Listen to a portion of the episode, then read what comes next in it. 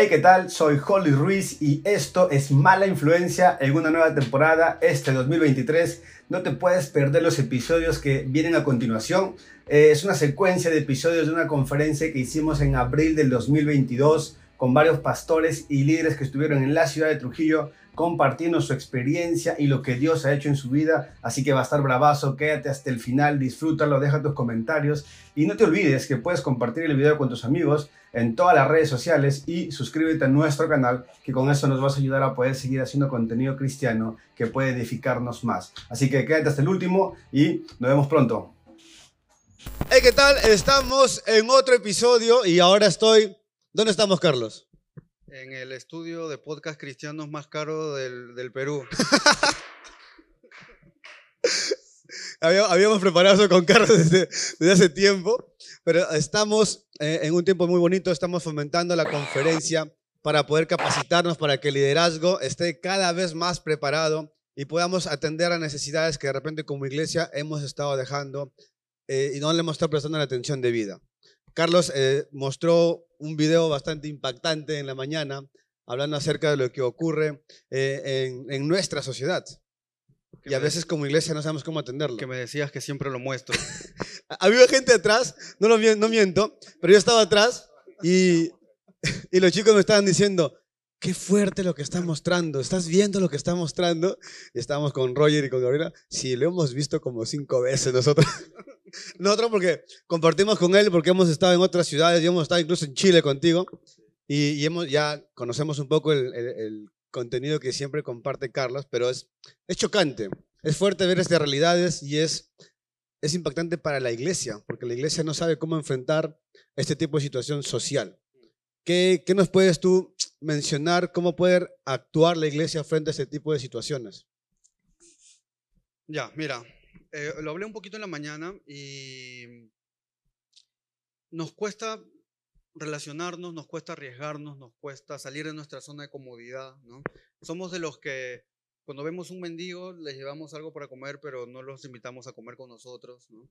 Somos los que, eh, lo dije también, amar una vez al año no es amar, ¿verdad?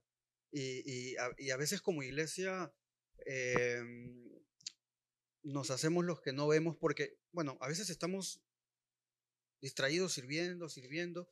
Y hay una frase que yo escuché hace algún tiempo que me sigue dando vueltas en la cabeza y que puede ser difícil de, de procesar y, y, tal vez cuestionable incluso la frase, pero igual es, es, es chocante y dicen, eh, muchas veces dejamos de hacer las cosas de Dios por hacer las cosas de la iglesia. Yo escuché esa frase y yo sé que es cuestionable, yo sé que podemos hablar mucho al respecto, hacer las cosas de la iglesia es hacer las cosas de Dios, pero a veces medio que nos desenfocamos, ¿no? De, nosotros estamos eh, y somos representantes de Dios para llevar su mensaje, su misión a, cada lado, a cada rincón del, del, mundo y nos olvidamos que a nuestro alrededor hay gente que no tiene ningún cristiano a su alrededor, ¿sí? Eh, y creo que la primera cosa que yo siempre digo es salgamos de, incomodémonos, ¿no? Si ahorita no hay nada que te esté incomodando, necesitas tal vez salir un poco de lo que estás haciendo y, acercarte a esos lugares donde hay gente que necesita de Dios y, y ser un poquito incomodado y ver cómo experimenta lo que experimentó Jesús, ¿no? Cuando vio a las multitudes, Jesús dijo que sintió mucha compasión, ¿no? Y la compasión no es pena, no es lástima, no es tristeza, ¿no? La diferencia es que la compasión es activa, la compasión te lleva a hacer algo, ¿no? Y Jesús terminó muriendo en la cruz por, por su iglesia, por nosotros, ¿no? Y, y, por, y su sacrificio llegó a, a todos. Y esto es, esto es un poco la, la, parte social que tú mostrabas temprano, pero también hay otras áreas que a veces la iglesia no ha sabido cómo abordar y no hemos sabido cómo atender. Rolando estuvo hablando temprano, Rolly, estabas tú contando acerca de, de cómo tratar con la depresión, cómo tratar con, con, la ansiedad. Y dos años de pandemia nos lo han mostrado. Eh, lo, lo, cuento yo de forma personal. Mi hermana entra a secundaria en 2020, entonces pasa dos años de sus, de sus primeros años en secundaria en la casa con Zoom y sin tener contacto con ningún preadolescente, ningún adolescente de, de su, de, en su colegio, y ahora tienen que volver a clases semipresenciales. Y, y están con todos los temores de la edad, cómo los enfrentan, cómo los abordan. no quieren venir a la iglesia, muchos adolescentes o preadolescentes porque no saben, eh, se sienten inseguros de sí mismos. Y todo esto lo estamos enfrentando como iglesia, pero no hemos sabido también cómo abordarlo.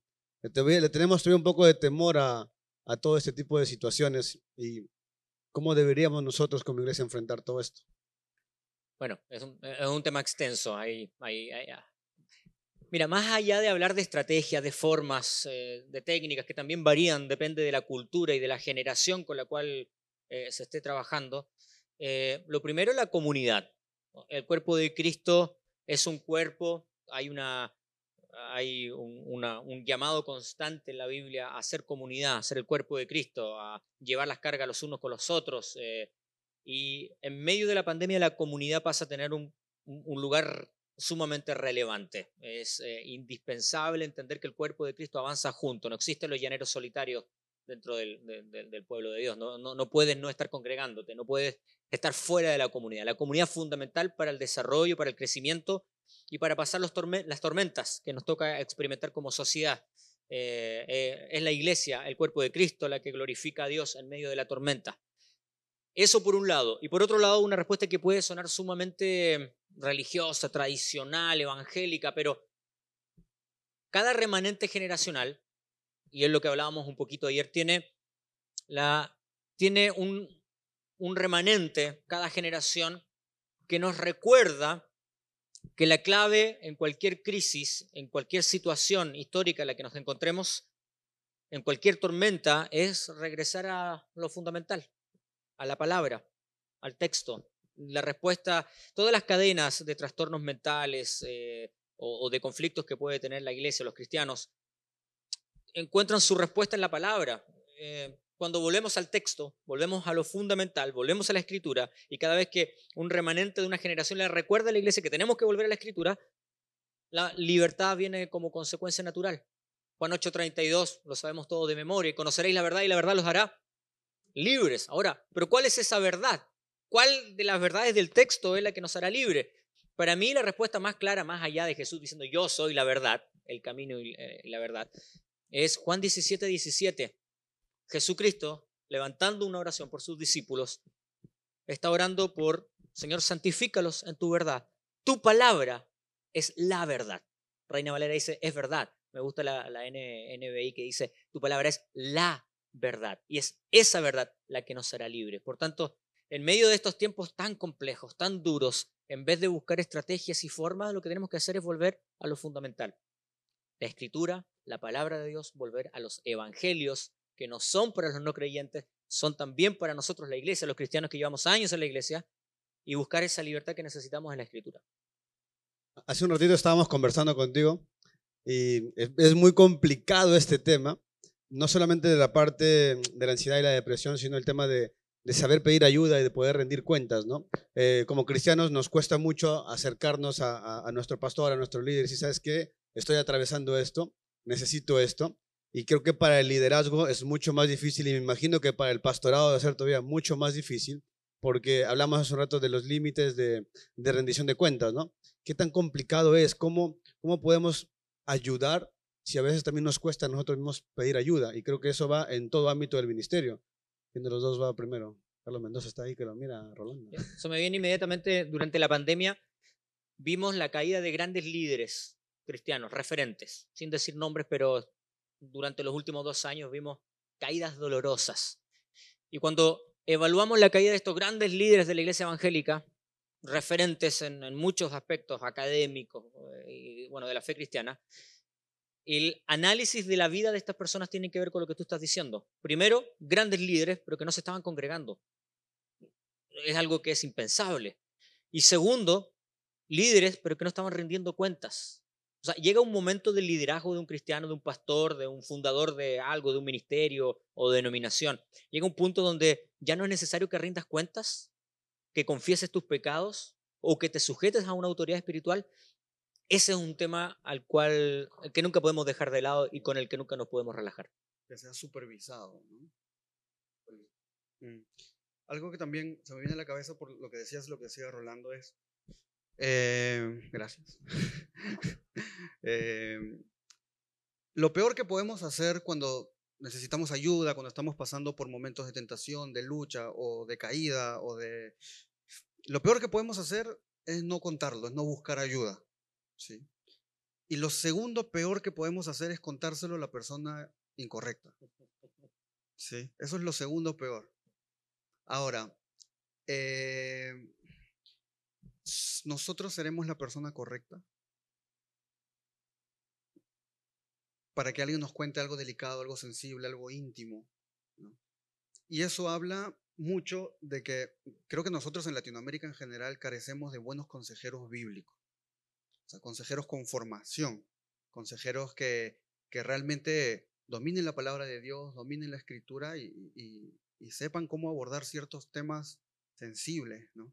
Porque realmente contarle algo sensible, íntimo, delicado, difícil a alguien incorrecto puede empeorar la situación y generar un caos en la vida de cada uno.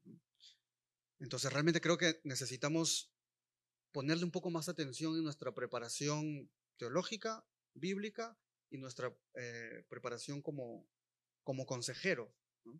Y un consejero no es solamente el que da consejos y ya. Eh, y, y, me sumo a eso, hoy no hay excusas, a diferencia de generaciones previas. Formación en consejería bíblica, en teología, en Biblia. Hoy las plataformas virtuales nos han permitido tener acceso a entrenamiento y formación. Hoy no hay excusa para no estar capacitados. Y, hablando de formación, eh, se habla mucho de que esta es la generación menos académica de cristianos, sobre todo en, Latinoamérica. Menos académica, sí.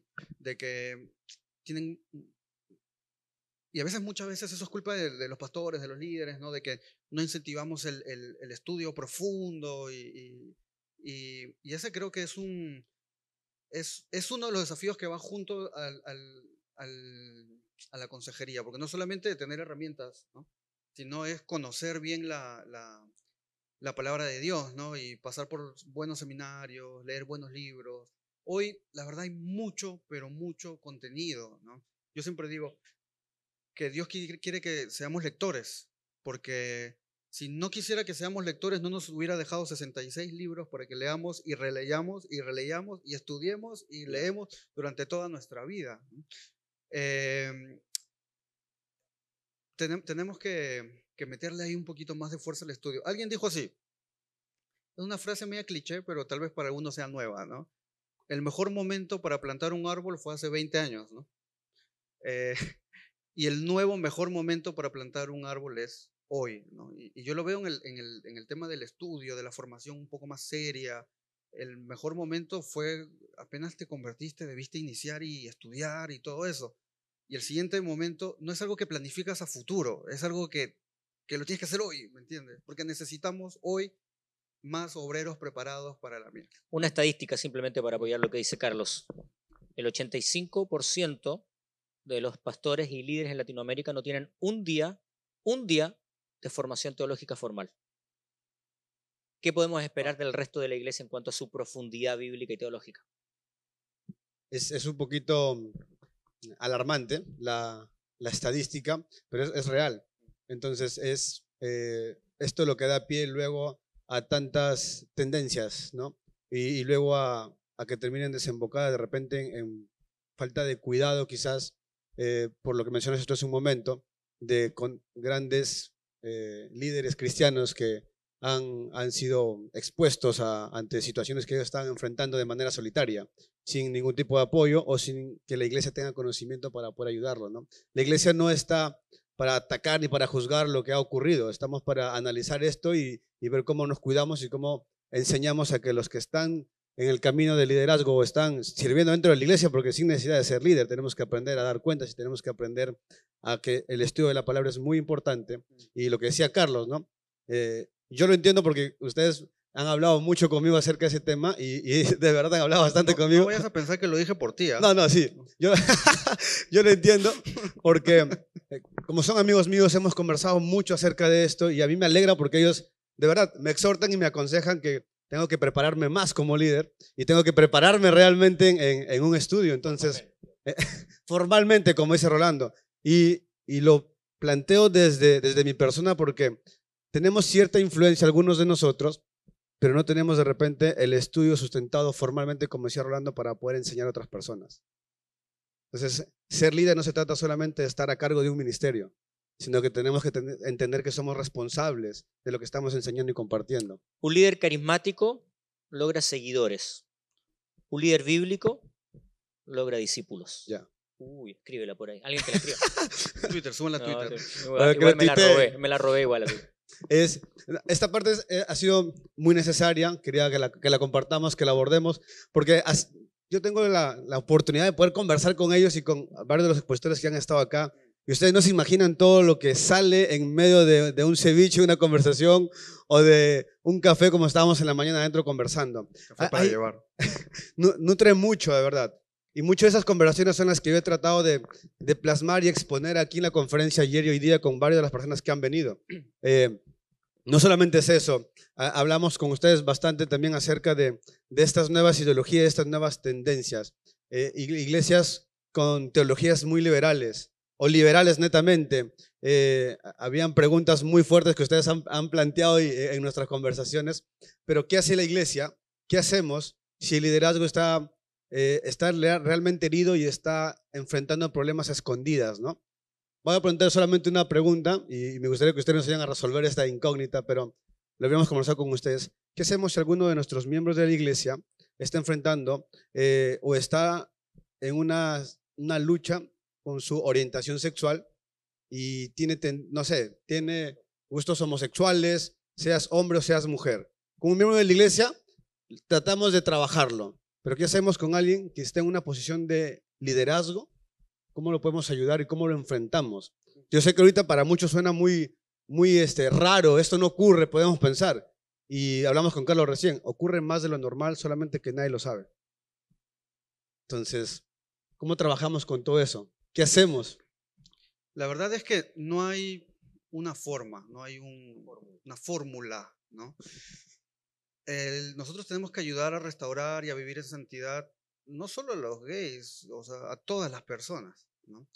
Y pienso que el proceso, si tengo que dar una respuesta en solo unos minutos, el proceso en el que ayudas a alguien eh, que es líder eh, de una iglesia y que ha mostrado tener luchas en su orientación sexual, pienso que es un proceso en principio similar al, al líder que confiesa cualquier otra lucha.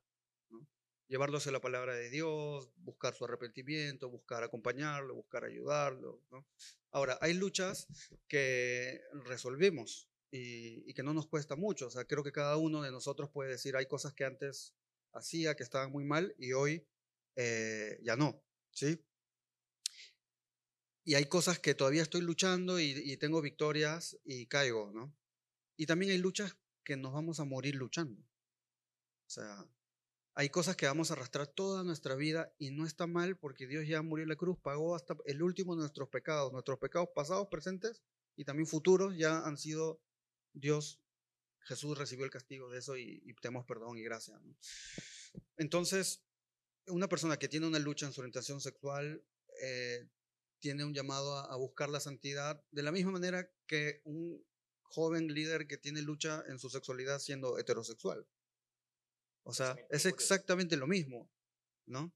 O sea, seas líder heterosexual o con luchas y atracción homosexual, los dos tienen que luchar por igual y ante Dios, si han reconocido a Jesús como Salvador y se han arrepentido de todo lo que han hecho, sea heterosexual o sea homosexual, eh, Dios ya te cubrió con, con su santidad y tienes que, que seguir luchando, perseverar. Si en algún momento cae, cae Hollis, caigo yo, cae Rolando, cae cualquiera de nosotros, nos levantamos y seguimos todas las veces que sean necesarias. ¿no? Entonces, pero juntos de la manito, como hermanitos. Ajá.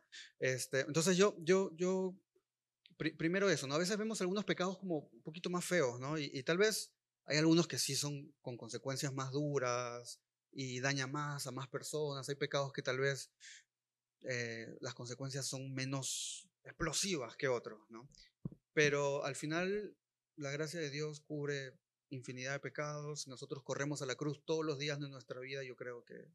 Ahora, eh, mm, nadie se va al infierno por gay, ¿no? O sea, eh, ser gay es un, o sea, ejercer la sexualidad de manera homosexual, tener relaciones sexuales homosexuales es pecado. Pero ser tentado en tu sexualidad, en lo que sea, no lo es, ¿no? Y la gente se va al infierno por no reconocer a Jesús como, como Salvador, como, como Dios, como Señor, como Rey. ¿no? Eh, cada uno tiene sus propias luchas y son diversas y, no, no creo que debamos poner escalas de pecados. Hay pecados más difíciles, sí, pero no, e, esos, esas personas que tienen pecados más difíciles no son los gays, somos, todos nosotros tenemos pecados más difíciles. Todos a veces recaemos en, en cosas. A veces te dicen así, estar arrepentido es no volver a hacerlo. ¿Sí? Yo estoy de acuerdo. Tú de verdad cuando estás arrepentido, tú no quieres volver a hacerlo. Yo conozco muchos adictos que están arrepentidos, pero recaen. Yo no puedo decirles, tú eh, no te arrepentiste nunca. Yo reconozco ese arrepentimiento en algunos en que lo cortaron y pudieron cortarlo de raíz. Pero yo también reconozco en el arrepentimiento cuando veo que se esfuerzan, que si caen se vuelven a levantar, que si caen se vuelven a levantar, que si caen se vuelven a levantar, etcétera, etcétera, etcétera. Em, no sé, ¿qué piensas tú, amigo? Totalmente de acuerdo. Más dos. Más dos, por dos, por dos. Es, es un tema muy complicado de, de a veces de conversar porque se cree o se, o se tiende a pensar que se está eh, apoyando el- la práctica del pecado, ¿no? O sea, eh, te vienen así, ok, están avalando que esto se haga un deporte o están eh, avalando de, de- o sea, se puede confundir. acabas de inventar un nuevo deporte. No, pero eh, comprendes a lo que, lo que estoy Sí, tratando de decir porque hemos sí. conversado un poco esto y, Y, y- y lo vuelvo a decir, la lucha homosexual y la lucha heterosexual son la dos misma. luchas del ser humano, ¿no? Eh, y, y- y la lucha del casado también. ¿no? A veces Con la dice, soltero, "Ah, sí. el casado ya no tiene luchas sexuales. No, ¿no? O sea, todos los seres humanos somos tentados en muchas maneras y todo eso. El problema pasa que a veces nos sentimos superiores a otros porque nuestras luchas son menos escandalosas, no son tan notorias. hablando, ¿no? O, o más caletas. Sí. o Nadie más se da caletas. cuenta. Sí. Yo creo que el detalle trascendente acá es reconocer también que eh, hay, hay ciertos pecados, particularmente los sexuales, de los que estamos hablando y que tienen que ver también con, con estos líderes que han caído en el último tiempo. Eh, bueno, el tema del pecado de las faldas, como se le llama en, en los liderazgos, ha sido algo en la iglesia cristiana a, a lo largo de la historia Pantalones también. y pantalones también. Sí.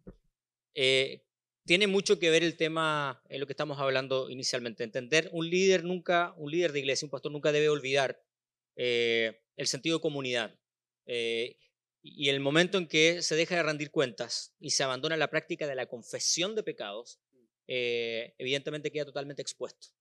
Y ahí, y hablaba con varios chicos hoy, el tema, de, el tema de la pornografía, que hoy es otra pandemia que tenemos en las nuevas generaciones, particularmente en aumento debido a, a la virtualidad y a, y a la cantidad de pantallas con el- y al nivel y facilidad de acceso que hay. Eh, la, la tasa de consumo experimental de pornografía descendió a los 8 años. Es decir, cuando nuestras generaciones se consumía o había acceso a la pornografía a los 13 años, hoy a los 8 años ya hay niños adictos a la pornografía. Te das cuenta que tenemos que empezar a abordar, a desnudar el tema. No es buena palabra la que ocupé. Eh, tenemos que exponer el tema de una forma Visibilizar. visibilizar el tema dentro de la iglesia, destabuizar el tema y empezar a hacernos cargo. Eh, y lo primero que tiene que entender un joven, especialmente, es que, por ejemplo, el tema de la pornografía, algo que es eh, un pecado en el cual entras solo, eh, en la soledad de tu habitación, es algo, si bien es algo de lo que entras solo, sales de este pecado solamente acompañado, en comunidad. Y hasta que entre los varones y entre las mujeres no se empiece a exponer, a verbalizar y a confesar el pecado, difícilmente haya triunfo sobre ese pecado, porque hay pecados que simplemente no se pueden enfrentar solos y necesitan, eh, necesita, se requiere a la comunidad para los procesos de restauración que ameritan. Y algo que dijiste hace un rato también sobre los grandes líderes que caen. Y últimamente hay casos, ¿no? No vamos a decir nombres necesariamente, pero, pero o sea, líderes mundiales, influyentes que caen. eh, pero también hay gente cercana que cae o pastores cercanos que caen. ¿Qué hacemos al respecto? Porque a veces somos inquisidores y castigadores y, y a veces somos más castigadores que restauradores. Y eso yo también creo que ver porque vivimos a veces vidas muy moralistas que nos creemos porque nosotros no lo hemos hecho, somos un poquito mejores que, el que ha caído.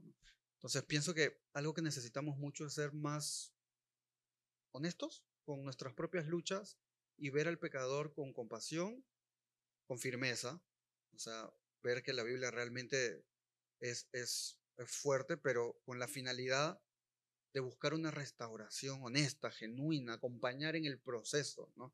A veces separamos, separamos a, las personas muy rápido y, y no creo que sea el, el, el, el, proceso, ¿no? Nunca nos alegramos porque alguien caiga o, o, o algo, o algo así, ¿no? Pero, ¿cómo está no, nuestra actitud? O sea, ¿qué tanto nos afecta la caída de otro? A, a, a eso, a eso quiero ir, ¿no? Eh, alguien dijo ahí, si alguien dijo algo así como que si, si yo me fui de la iglesia o, me, o, afectó mi fe, los pecados de otro, así sea un, un, pastor o un líder o algo así, significa que yo estaba siendo seguidor de él, no de Dios, no de Jesús. ¿no? Entonces tenemos que tener cuidado de, de, de tener referentes. O sea, yo creo que podemos controlar qué tan influenciables somos. No sé si, si me dejo entender la idea. Recordar quién es la cabeza de la iglesia. Sí, si nuestros ojos están en Cristo o en personas, líderes humanos. Sí. Aunque sean líderes espectaculares, como no sé, Hollis, Hollis, claro.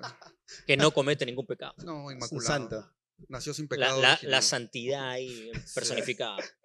¿Cómo se ríen tus amigos? Sí, nadie, nadie, cree, nadie cree las palabras Sí, que acabas de decir Entienden el sarcasmo. ajá, Sí. sí. perfectamente.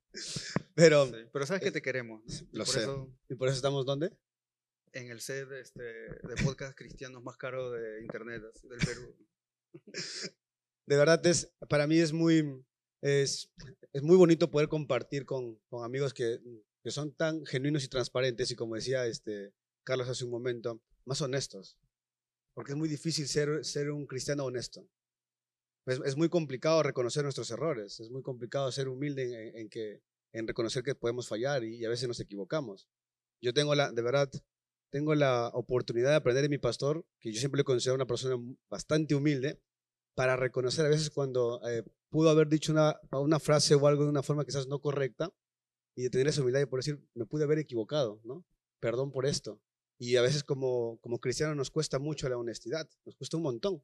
Y yo soy contento porque mis amigos son muy honestos al hablar conmigo y al decirme las cosas incluso que ven, que ven mal que estoy haciendo o como las estoy diciendo. Y hemos tenido conversaciones muy profundas acerca de eso, porque yo creo firmemente de que eso trata la amistad y eso trata el cristianismo, no la hermandad. Estamos para ayudarnos, para animarnos y para aconsejarnos. Si veo que alguno de nosotros estamos haciendo algo que quizás no es lo correcto, no nos alegramos porque cae. Al contrario, tratamos de ayudarlo lo más que podemos para que se levante y pueda hacer las cosas mejor de lo que lo estaba haciendo.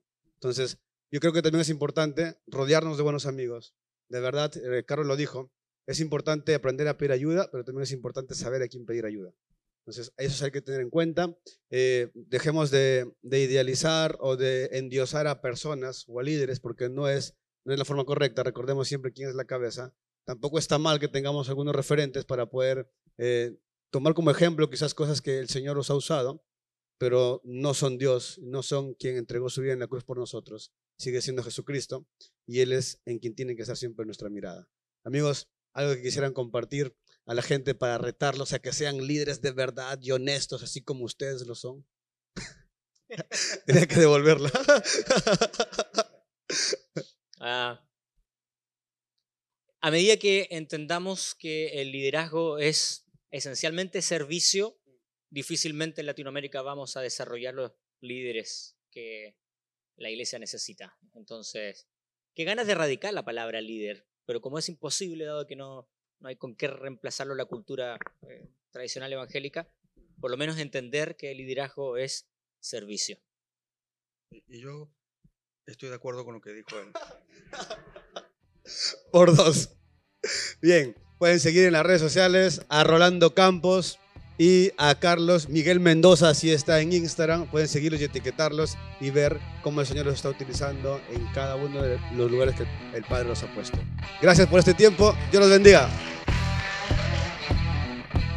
Gracias por quedarte hasta el final del episodio. Si esto ha sido de bendición para ti, quiero recordarte que puedes unirte a nuestra comunidad en Telegram, donde vamos a estar semana a semana compartiendo no solo los episodios que vienen, sino también contenido exclusivo y material que va a ser de edificación para tu vida. Gracias por estar aquí. Puedes etiquetarnos, compartir el link de YouTube, puedes también buscarnos en TikTok, en Instagram y en todas las redes sociales donde el podcast está. Gracias por estar aquí y nos vemos en el próximo episodio.